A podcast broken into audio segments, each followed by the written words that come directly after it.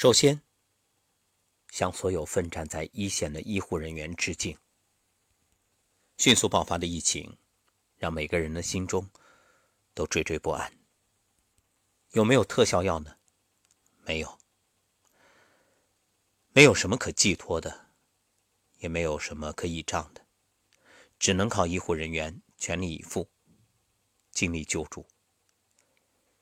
一方面做好对已知病情的控制，另一方面也是避免传染，通过有效的隔离的手段。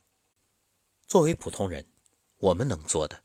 就是尽量减少到公共场所，避免成为被污染者和传播者。在此，我想谈一点个人的看法。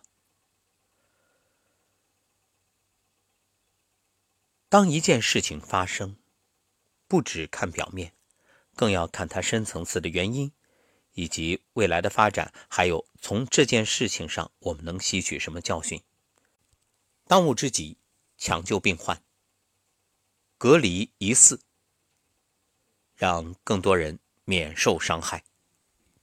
时隔十七年，从二零零三的 SARS 到如今这一次的冠状病毒，作为人类，该吸取什么教训呢？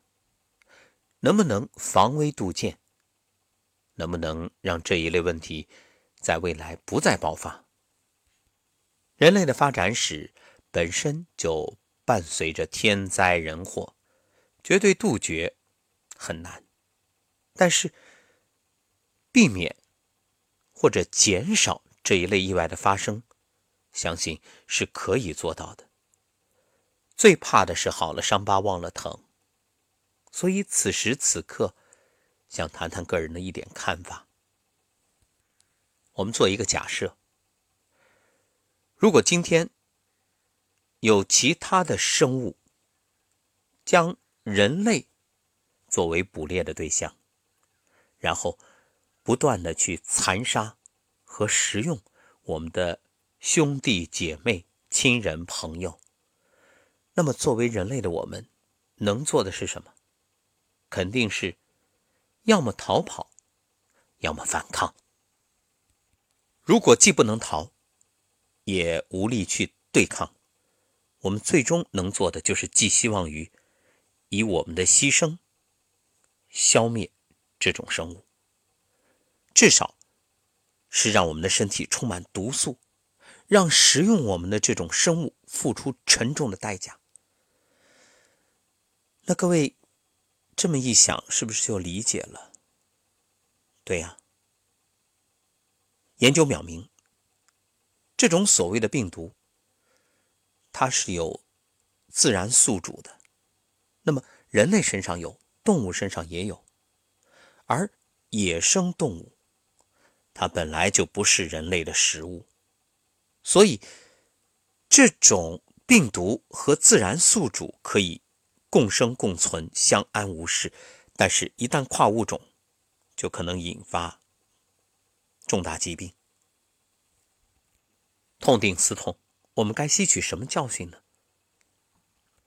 为了避免灾难以后重复上演，我们又应该自我觉察些什么，检讨些什么呢？都是欲望惹的祸。